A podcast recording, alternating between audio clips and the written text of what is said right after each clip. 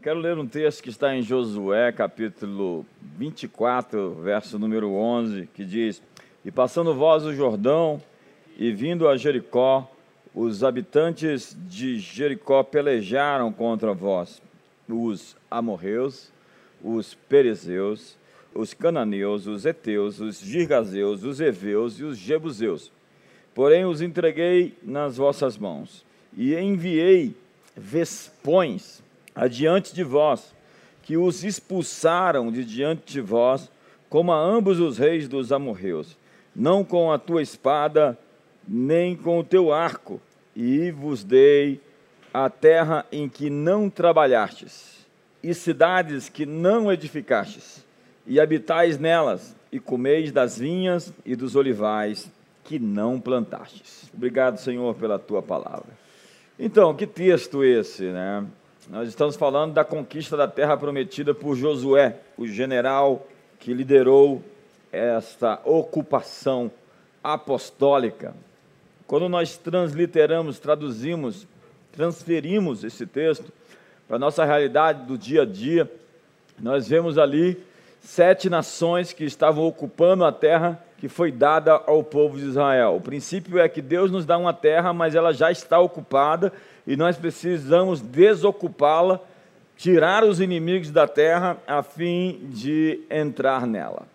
Então nós temos ali sete inimigos, são alistados Girgazeus, Amorreus, Eteus, Eveus, Perezeus ou Ferezeus, Jebuseus, são é, inimigos mais poderosos que Israel, e todos eles, na sua etimologia, no nome raiz, daquilo que cada um significa, expressam uma atividade demoníaca, uma expressão dentro de uma determinada área que nós temos que vencer de maneira pessoal, particular, mas também coletiva, como nação e como povo.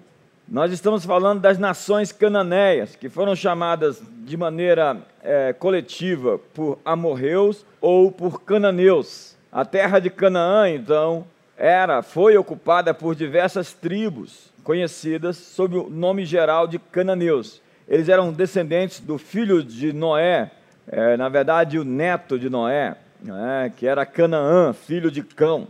E eles eram, repito, os heteus, os amorreus, os gigazeus, os cananeus, os ferezeus, os heveus e os jebuseus. É muito eus, né? Essas sete nações são a sinopse, a síntese, o sumário dos nossos inimigos. Entenda que Israel já tinha vencido os egípcios e Deus disse: os egípcios que você vê agora, você nunca mais os verá outra vez. Foi um inimigo vencido na história. Depois de conquistar a terra, o povo de Israel tinha que lutar contra os filisteus e tinha lutas sazonais contra os amalequitas que deram contra eles pelas costas quando eles estavam frágeis e se juntaram aos inimigos como os midianitas e os povos do Oriente. Depois nós vamos ver babilônios, assírios, etc. A nossa vida aqui na terra é uma vida de batalhas, de guerras. No mundo tereis aflições, mas tende bom ânimo. Mas o princípio é que, para ocupar a terra prometida, onde existem sete nações, nós devemos vencer esses inimigos, que são o resumo, a epítome das hostes infernais que lutam contra nós nos lugares altos, lugares altos. A Bíblia diz: Quão formosos são sobre os lugares altos, sobre os montes, os pés dos que anunciam boas notícias. A igreja deve pregar o evangelho nos lugares altos. Porque você, influenciando os lugares altos, você ocupa os vales e os lugares mais baixos. A Bíblia diz que você tem a promessa de conquistar desde Aroé a Gileade, desde os lugares mais secos e estéreis até os lugares mais prósperos e bem-sucedidos. O chamado da igreja é tomar esses lugares elevados, o que nós chamamos de as montanhas, os montes. Hoje eu quero falar sobre três dessas nações que nos enfrentam todos os dias. E o primeiro deles são os heteus. Os heteus eram assustadores, eram chamados também de hititas. Eles competiam com o Egito na antiguidade pelo domínio da região do Sinai e arredores. Eles eram os filhos do, de Et, um poderoso império do passado, o primeiro povo a desenvolver a tecnologia do ferro. Eles habitavam nas montanhas do sul.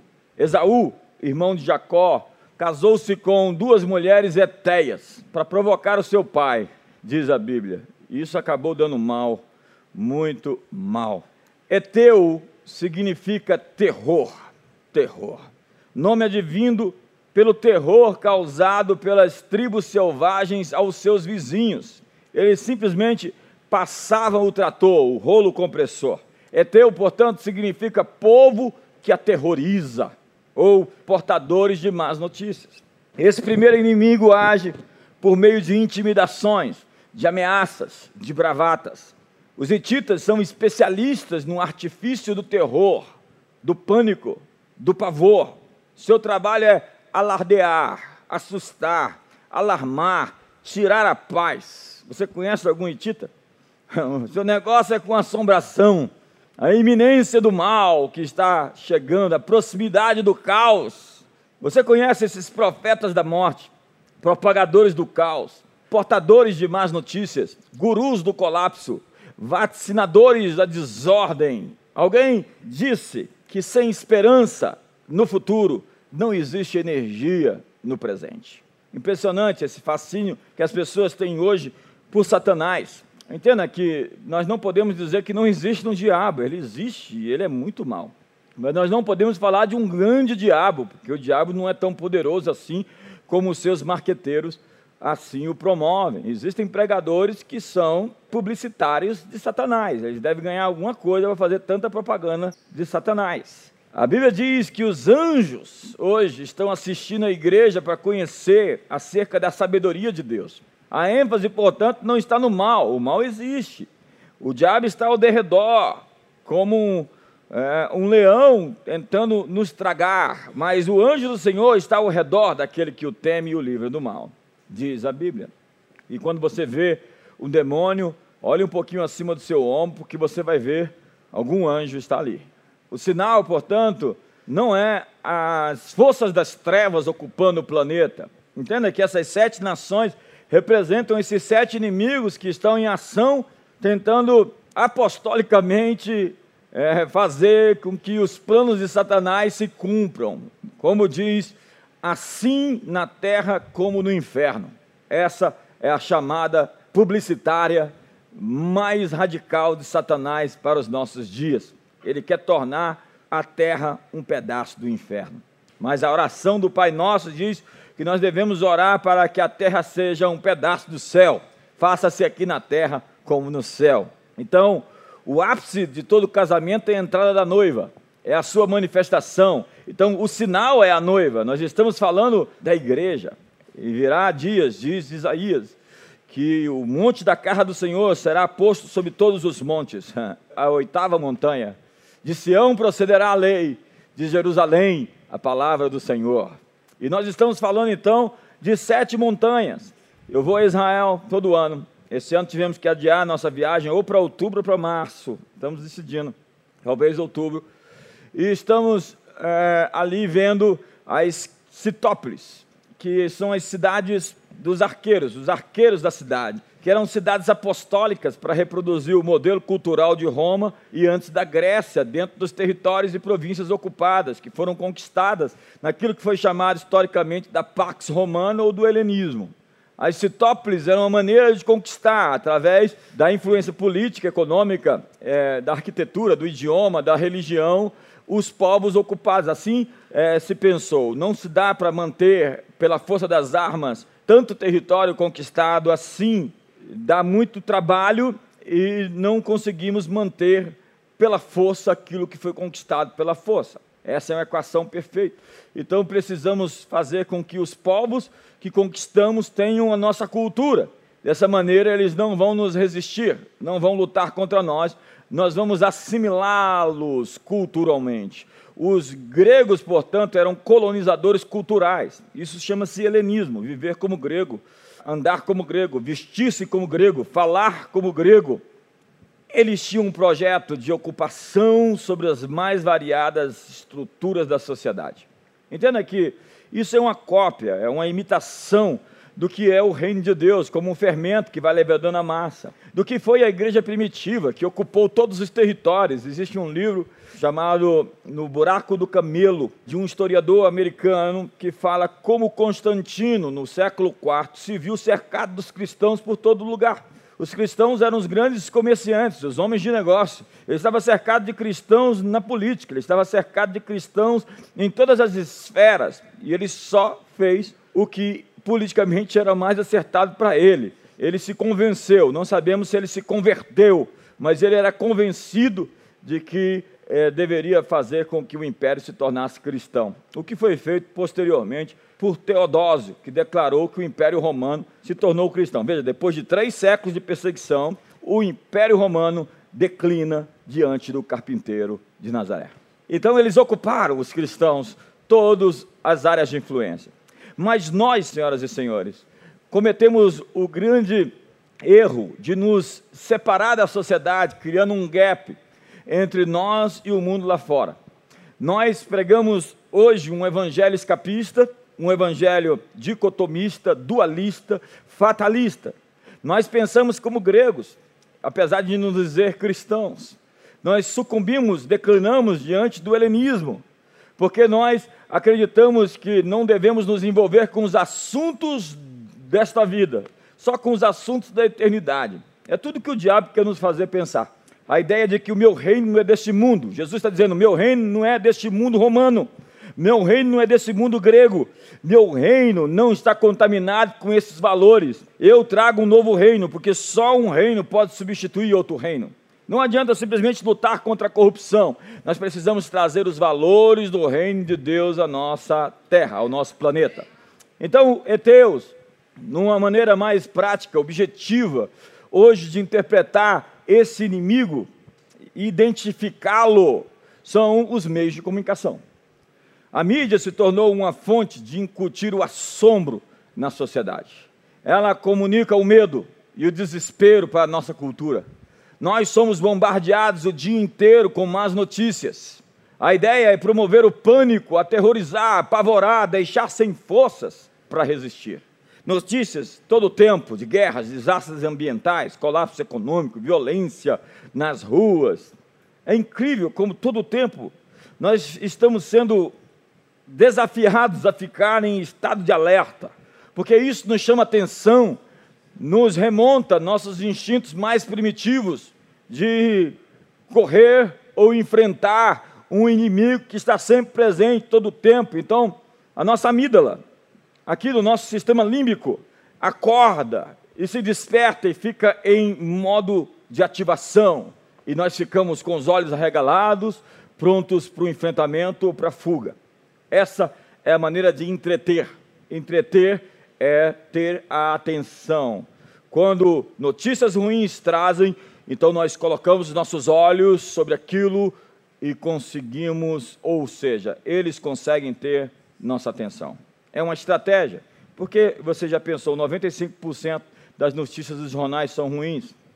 Por que, que não se promove um estado de relaxamento através de notícias, mas o tempo inteiro tenta se atrair a atenção das pessoas com notícias ruins? Entenda que essa é uma estratégia que tem prazo de validade. Conhecereis a verdade e a verdade vos libertará. Provérbios 25, verso 25 diz: Como água fria para uma alma cansada, tais são as boas novas de uma terra remota. Boas novas. O Evangelho são boas notícias. Então, repórteres, jornalistas, pessoas das redações dos jornais deveriam transmitir boas notícias ser profetas da esperança.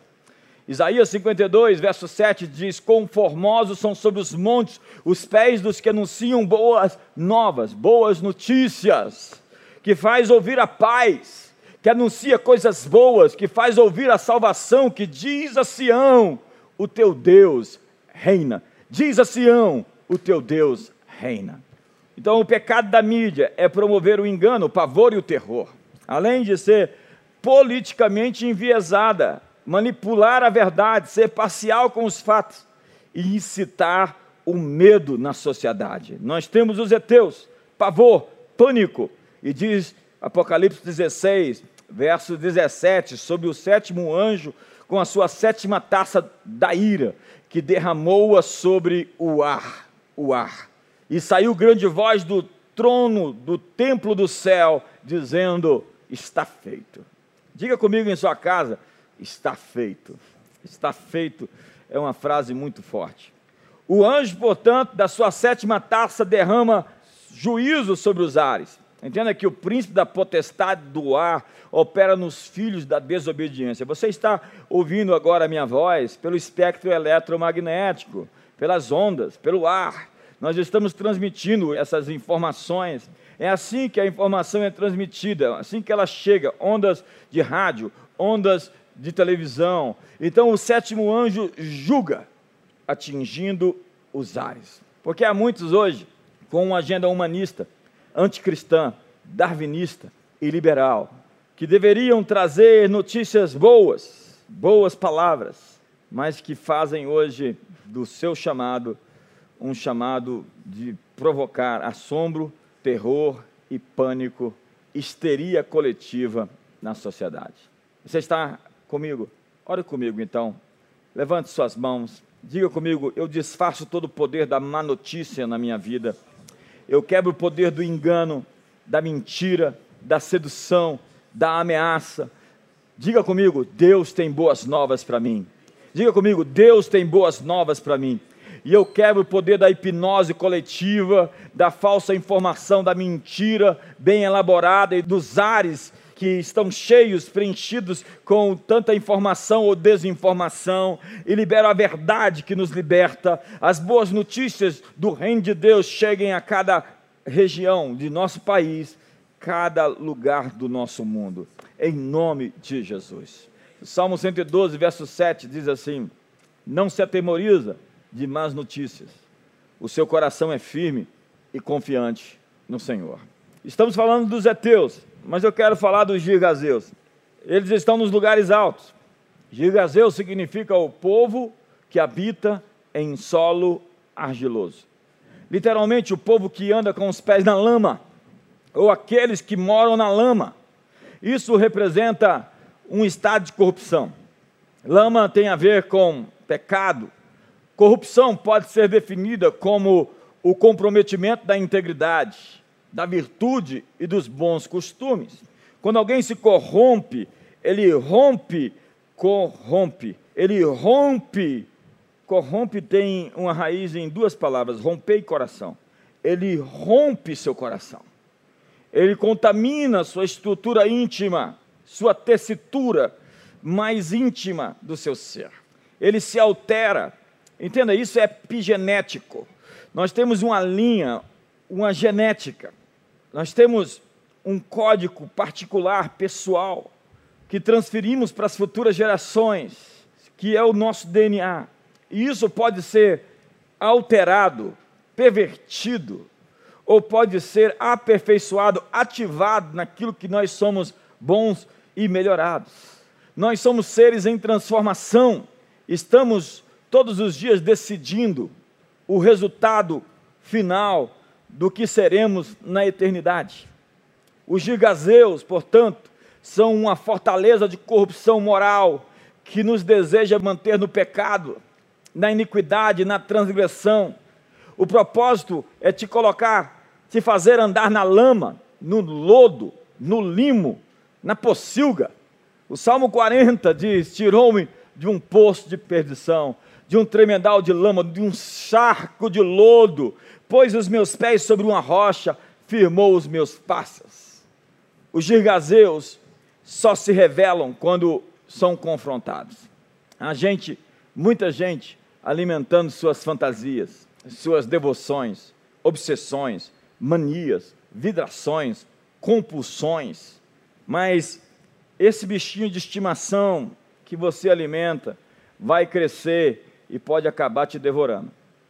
Hoje nós temos que parar de brincar de religião. É hora de sair da lama. Coletivamente, esse espírito opera mediante a corrupção de Estado. Lord Acton disse: o poder tende a corromper e o poder absoluto corrompe absolutamente. É a tal da mosca azul, como diria o Frei Beto, Eu encontro algumas pessoas, eu vejo nas notícias, falo, quem foi que picou esse sujeito? Que mosca transformou a sua natureza? Ele parecia tão bom, tão correto. Todos os governos do mundo sofrem com a corrupção, e segundo a organização Transparência Internacional, o Brasil é um dos países bem ranqueado sobre corrupção, tendo nota de 3,5 em uma classificação que vai de 0 a 10. Ou seja, tem muito gergazeu no Brasil. Tem gente que já ganhou no Brasil a loteria por 10 vezes. É o frentista que põe solvente na gasolina, o caixa que erra o troco, o dono da mercearia que desregula a balança, o funcionário público que discretamente cria dificuldade para vender facilidades. A obstinação de Deus é pela justiça. Justiça e juízo são a base do seu trono. Levante suas mãos comigo e diga: Senhor, eu oro para que o sangue de Jesus purifique a minha consciência das obras mortas, porque nenhuma condenação há para aqueles que estão em Cristo. Ainda que os meus pecados sejam vermelhos como a escarlata, eu, o Senhor, os tornarei mais alvos do que a neve. O pecado, portanto, não terá domínio sobre mim, porque eu estou debaixo da graça e não da lei. Levante suas mãos comigo e diga: Senhor, expõe os girgazeus em nosso país. Senhor, expõe publicamente aquilo que está sendo feito secretamente, seja revelado, Senhor, a todos os olhos da nação. Que nossos juízes julguem retamente e não por subornos. Nossos legisladores legislem a causa do povo, do fraco, do oprimido, do necessitado. Que nossos governantes abandonem a opressão e governem com retidão, justiça, humildade e serviço. Nós oramos em nome de Jesus. E por fim, eu quero falar dos Jebuseus. Essa é uma mensagem longa, eu podia pregar sobre cada um desses inimigos em uma mensagem. Os Jebuseus são descendentes de Jebus, filho de Canaã. Esse povo habitava em Jerusalém, quando essa se chamava ainda Jebus. Eles resistiram aos ataques de Josué e de seus exércitos, diz a Bíblia. Somente mais tarde, com Davi, é que os jebuseus foram expulsos do seu lugar quando Jerusalém foi proclamada a capital do reino de Israel. A área conquistada por Davi tem o formato de uma pisada de cerca de 380 metros. Você olha o satélite, você vai ver que é uma pegada. Então, Jebuseu significa terra pisada ou lugar pisado. Jebuseu significa terra pisada, povo pisoteado ou simplesmente rejeição. Rejeição. Os jebusitas representam um principado de rejeição. A rejeição é definida como a recusa em aceitar, considerar, ouvir, receber ou admitir. A necessidade mais profunda do ser humano é ser apreciado, ser amado, disse William James, o maior psicólogo americano. As pessoas estão em busca de aceitação. Aceitação de Deus, aceitação das outras pessoas. E é na família, na família, que nós aprendemos o significado de amor ou rejeição, de aceitação ou rejeição. É dentro de casa que nós vemos o efeito bombástico, sísmico, estrondoso da ação do abandono, da humilhação pública e do desamparo. Os efeitos da rejeição são claros. O jovem que usa drogas para mascarar sua dor emocional, para ser aceito pelo grupo. O pai que abandona a família. Você não consegue metrificar, mensurar o estrago que isso provoca na cabeça de uma criança. É por isso que Deus diz: Eu, o Senhor, odeio o repúdio, odeio o divórcio. Se a mulher que foi preterida, deixada, repudiada tem filhos, os danos são incalculáveis. Eu estava vendo a história de Christopher Hitchens, que foi o ateu mais odioso, junto com Richard Dawkins e outros, que simplesmente odiavam Deus, a Bíblia, os pastores, a fé cristã. Por quê? Porque sua mãe abandonou seu pai para se juntar com o pastor da igreja que ela frequentava, e depois esta mesma mãe se matou e o pastor também se matou. Então ele cresceu nesse ambiente sabendo que foi um pastor de uma igreja que destruiu sua família. Rickens se tornou um ateu odioso porque os filhos absorvem a rejeição e a encaram como pessoal. É como se o pai que deixa a sua mulher não deixou a sua mulher, deixou a sua prole. A rejeição é uma bagagem muito pesada. O rapaz vai atrás de sexo com muitas meninas para provar que tem valor, que é aceito, mas é somente um pobre coitado. É uma questão de provar para si mesmo que é querido, que é amado, que é benquisto, faz tudo para chamar a atenção. Já viu aquelas pessoas com a corrente aqui no, no, na cintura, cheia de tatuagem, com um piercing cruzando o cérebro de ponta a ponta? Ele está dizendo: Ei, olhe para mim, ei, por favor, me ame, eu preciso ser visto. Garotos com modelos sexuais pervertidos, precocemente iniciados, sexualmente deformados, meninas buscando aceitação nos motéis, no peito de um homem, porque não tem um homem em casa, um pai, onde as suas filhas podem colocar seu rosto. É o espírito dos Jebuseus em ação. E Jebuseus tinha um deus que era Baal. Baal tinha várias versões para cada nação. Baal significa mestre, proprietário, dono ou senhor. Era o deus da fertilidade, era o deus do sol, o deus da chuva. Moloque era uma abominação que exigia sacrifícios humanos. Hoje a sua representação está marcada de duas formas na sociedade: os moleques. Moloque significa abominação, moleque significa rei. Para não chamar um rei pagão de rei, os judeus então chamavam moleque, como era chamado pelos pagãos, de Moloch, que significa vergonha. Então, os moleques, você sabe, que estão nas ruas, que apesar de ser reis, apesar de ter sido criados à imagem e semelhança de Deus, por algum motivo foram deixados. O moleque é o menino abandonado, crianças órfãs de pai, rejeitadas, desamparadas. Portanto, sem referenciais, sem norte, sem bússola, sem destino.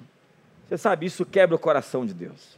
Na África hoje, nós temos milhares de crianças soldados, crianças com uma metralhadora na mão, e boa parte delas órfãs da AIDS.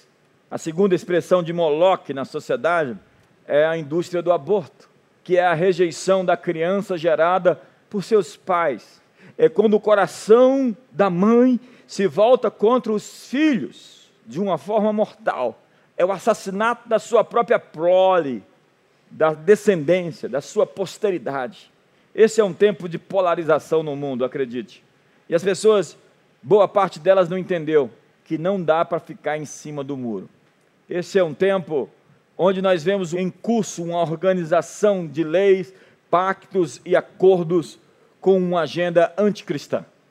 É importante entender quais as implicações de um decreto de lei autorizando o aborto no Brasil. Nós temos que separar pecado privado de pecado comunitário. É quando as consequências do pecado particular são creditadas à nação toda, a todo o Estado de Direito. Toda nação será chamada para dar conta dos pecados individuais quando nós, assim, institucionalizamos o erro. O juízo, portanto, não será somente mais individual, mas comunitário. Mas deixa eu jogar um pouquinho de bálsamo sobre você essa manhã. A rejeição é a porta de entrada do espírito de Baal. Baal. Estudos mostram que a maioria das estrelas pornô e dançarinas de striptease foram abusadas sexualmente quando ainda eram jovens. O culto a Baal era marcado pela presença dos prostitutos cultuais, era o nome bíblico para isso, onde haviam orgias e uma completa devassidão moral, sem limites. A agenda homossexual hoje reivindica aceitação. É o desejo de serem reconhecidos socialmente, eles querem aceitação. A ação dos jebuseus é por reconhecimento. É a rejeição interna, que é tão profunda, que procura compensar com medidas extremadas. Medidas extremadas. Então, os jebuseus atacam hoje a família com a rejeição, com abandono, com desamparo, com aborto, com divórcio. Acredite, desintegrar a família é desintegrar a sociedade. A família é a fibra, o nervo, o ligamento, a linha do tecido que forma nossa sociedade. Se a família se desintegrar, a sociedade toda entra em ruína.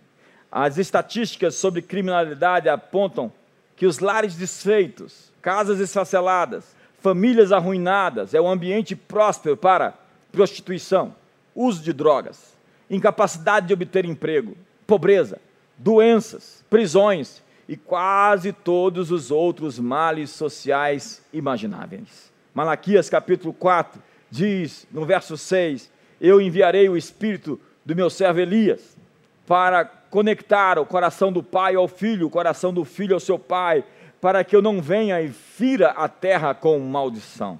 A palavra maldição é a palavra aniquilação. Quando as gerações estão divididas, a sociedade pode ser completamente aniquilada. Se a família for destruída, a sociedade e a terra sofrerá também de destruição. Então hoje eu quero fazer dois apelos aos que se sentem rejeitados. O coração de Deus é fortemente agitado para você, para órfãos, para viúvas, para fracos. Deus defende aqueles que não podem se defender. Ele é defensor dos frágeis, dos vulneráveis. Aqueles que não têm qualquer esperança de futuro, que não têm. Quantos de vocês não se sentiram impotentes esses dias? Quantos de nós não se sentimos incapazes diante de tantos desmandos, de tanto autoritarismo, de tanto oportunismo político? Quantos de nós falamos o que podemos fazer? Como diz o Chapolin, quem nos salvará? Eu quero dizer, nós temos alguém para nos salvar. Esses dias apareceu no meu Twitter os discípulos do Felipe Neto comentando sobre política. Eu falei: estamos perdidos, o mundo acabou, quem nos salvará? Aqueles sem qualquer esperança de futuro, ou que está angustiado, é o alvo preferido da ação e do amor de Deus. Você é bem-vindo do jeito que você está mas saiba que ainda não está do jeito que Deus pretende, do jeito que Deus deseja. As portas da igreja estão abertas para todos. No entanto, Deus nos ama tanto para nos manter como estamos. Ele deseja nos transformar dia após dia. Jesus veio ao mundo para as pessoas quebradas, doentes, feridas e rejeitadas. Você pode ter sido rejeitado, mas Deus não te rejeita. Você pode ter sido abandonado, mas Deus disse: Eu nunca te deixarei, jamais te abandonarei. Não são os sãos que precisam de médicos. Eu vim buscar os pecadores e não os justos. E eu enviarei o espírito de Elias. Deus está dizendo: Eu vou liberar a unção para o resgate das famílias. Você está em casa hoje com a sua família? Abrace-os nesse momento de comunhão nesse momento de rompimento, nesse momento de quebrantamento. A revolução de Elias está entre nós. Baal, mais uma vez, vai cair diante do espírito de Elias. Ele invocou e o fogo caiu. Baal foi envergonhado. E mais uma vez, Deus vai restaurar o coração do pai ao filho, o coração do filho ao pai. Senhoras e senhores, nós fomos chamados para ocupar os lugares altos. Se nós nos tornarmos insípidos, sem gosto, sem sal, nós vamos ser pisados, nós vamos ser subordinados a uma agenda anticristã. É a hora da igreja militante avançar para o seu destino. É a hora da igreja se posicionar, levantar suas mãos sem ira, sem animosidade e provocar o reino de Deus na terra. É hora de desafiar as potestades infernais e dizer que eles têm um lugar marcado debaixo do estrado dos pés de Jesus e que, portanto, todo principado e potestade já foram julgados, e Girgazeus, Eteus, Jebuseus já foram destronados, e que hoje a corrupção, e que hoje o medo, o pavor, o pânico, a histeria, e que hoje a rejeição não são páreo para o poder do Espírito Santo que está em nós. Maior é aquele que está em nós do que aquele que está no mundo. Levante-se hoje, fique de pé, se movimente rumo ao seu destino, porque nós vamos vencer. Entenda? Deus nos deu inimigos na terra para treinar o povo na guerra. É isso que diz Juízes capítulo 1, verso 6. Deus deixou os inimigos para nos treinar, nos dar músculos. Não será fácil, mas vai valer a pena. É realmente difícil. No mundo tereis aflições, mas tem de bom ânimo. Fica animado. Eu estou empolgado em você. Esses inimigos vão cair um após um. Nós estamos nos movimentando rumo ao nosso destino, ocupando os lugares altos como igreja na sociedade. Nós somos irresistíveis, invencíveis. Fomos feitos para essa hora. Você nasceu para esse tempo. Você poderia ter nascido no século passado. Alguns de nós nasceram no século passado. Eu, inclusive. Você poderia ter nascido há 500 anos atrás. Você podia ter nascido em um outro país. Você podia ser um Zulu, grandão, com 2 metros e 15 de altura. Você poderia ser um, um australiano. Ou você poderia ser, quem sabe, alguém de um outro tempo, de uma outra época, de uma outra nação. Deus te colocou aqui nesse lugar. E você está me ouvindo hoje por um propósito. Você é um soldado dessa última hora. E Deus está armando, equipando, ferramentando você. Ele está dando as armas que você precisa para o combate. Você não está sozinho, você não está abandonado. Você vai conquistar os altos da terra. Deus diz: entre na terra, porque eu, o Senhor, vou enviar os meus vespões adiante de você. Sabe? Eu até hoje não entendi o que são os vespões.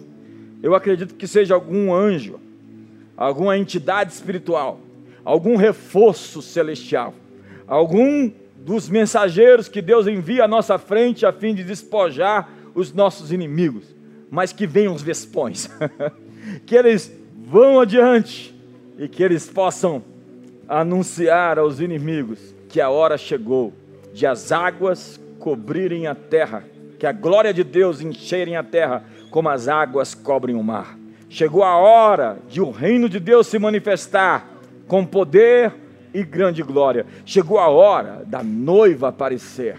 Quem é esta? Formosa como a lua, resplandecente como o sol, formidável como um exército em bandeiras. A noiva do cordeiro, sem mancha, sem mácula, sem ruga e sem defeito, lutando contra o dragão, contra a antiga serpente. A noiva, a bela contra a fera, contra o leviatã, contra o monstro sete nações mais poderosas. E Deus diz: eles são mais fortes que você, mas eu vou contigo. Deus diz a você: seus inimigos são mais poderosos que você, mas eu irei com você. E eu vou te dar essa terra prometida. Eu vou te dar o espaço da política. Eu vou te dar o espaço da economia. Eu vou te entregar áreas de mídia. Você vai poder comunicar a minha palavra sobre os montes e eu vou te dar uma plataforma para que muitos te ouçam. Muitos vão te ouvir com blogs, televisão, internet, redes sociais. Deus está te dizendo: eu estou te dando uma plataforma para a família, para resgatar o coração das gerações e uni-los, para que eu não fira a terra com maldição. Deus está dizendo: eu estou te dando as esferas de influência, igreja do século 21, a fim de que todo domínio e todo reino se dobrem, se prostem e reconheçam diante do trono todos os povos, línguas, tribos, raças e nações, que o Cordeiro venceu, e ele é digno de abrir o livro, desatar os seus selos e levar a história para o seu ponto final. Nós não somos uma religião, nós somos um governo. E estamos aqui para declarar as virtudes daquele que nos chamou das trevas para a sua maravilhosa luz. Reis e sacerdotes. Sacerdotes se reportam ao céu, reis se reportam à terra. Estamos hoje exercendo o nosso chamado de serem líderes influentes que fazem com que o sal se espalhe e tempere o mundo, com que o fermento levede a massa, com que a luz brilhe. Assim brilhe a vossa luz, para que os homens glorifiquem vosso Pai Celestial pelas vossas boas obras. Eu tenho palavras proféticas a pessoas que nos assistem, que vão estabelecer estruturas educacionais. Hoje eu não falei sobre isso, são os amorreus pessoas com ministério vocacionado para negócios, para business. Deus vai te levantar como um empreendedor. Nós estamos falando dos cananeus. Deus está te levantando dentro das redações de jornais, dentro de áreas de influência de mídia, como eu disse, os heteus. Deus está levantando você em artes e entretenimento para criar plataformas de diversão, de alegria, de humor. Por que não humor? de teledramaturgia. Deus está levantando pessoas em diversas esferas, a fim de que o mundo seja um mundo de Deus e seja assim na terra como no céu. Porque Porque nós somos a igreja, coluna e baluarte da verdade. Porque nós somos a plenitude daquele que enche tudo em todos. Porque nós somos o corpo de Cristo, o exército avançado que está marchando rumo à maior colheita de almas e colheitas de culturas. Ei, ei, olhe para mim, preste atenção no que eu estou te dizendo. Essa década será fantástica. E neste ano você ainda vai enxergar a luz. Nesse ano você vai ver o dia nascer. E essas trevas já estão sendo dissipadas. A escuridão já está sendo substituída pela luz. Você recebeu ferramentas. Eu vejo soldados, eu vejo guerreiros, eu vejo anjos hoje ministrando a nós. Os vespões de Deus foram liberados para que nós conquistemos a nossa terra da promessa. Deus tem uma terra da promessa para você, de maneira individual, customizada, personalizada. Existe um monte que Deus tem com o seu nome escrito. Existe um monte para todos nós, comunidade das nações, povo de Deus, povo escolhido. Pai, hoje nós declaramos e sentenciamos o espírito de Baal para que ele caia mais uma vez, como no Monte Carmelo, mais uma vez um monte. E Elias clamou e o fogo caiu do céu. Que o fogo caia do céu e restaure a paixão de famílias, de casais. Que o fogo caia dos céus e filhos se conectem aos pais e não aos youtubers da moda. Que seja rompido esse principado que está por detrás desse menino que prega contra os valores da tua palavra e tenta incitar os jovens contra as suas famílias e contra os valores eternos. Que seja derrubado esse poder por detrás desse rapaz. Pai, nós liberamos hoje, Senhor, uma nova atmosfera, youtubers cheios do Espírito Santo, homens e mulheres que vão fazer a diferença pregando valores eternos para o mundo que está em restauração, porque os céus o retêm até o tempo da restauração de todas as coisas, e nós abençoamos sua casa, nós abençoamos sua família, nós abençoamos seus negócios, nós liberamos os céus sobre a terra terra, nós liberamos a atmosfera celestial sobre o povo de Deus. Celebre ao Senhor, glorifique seu nome.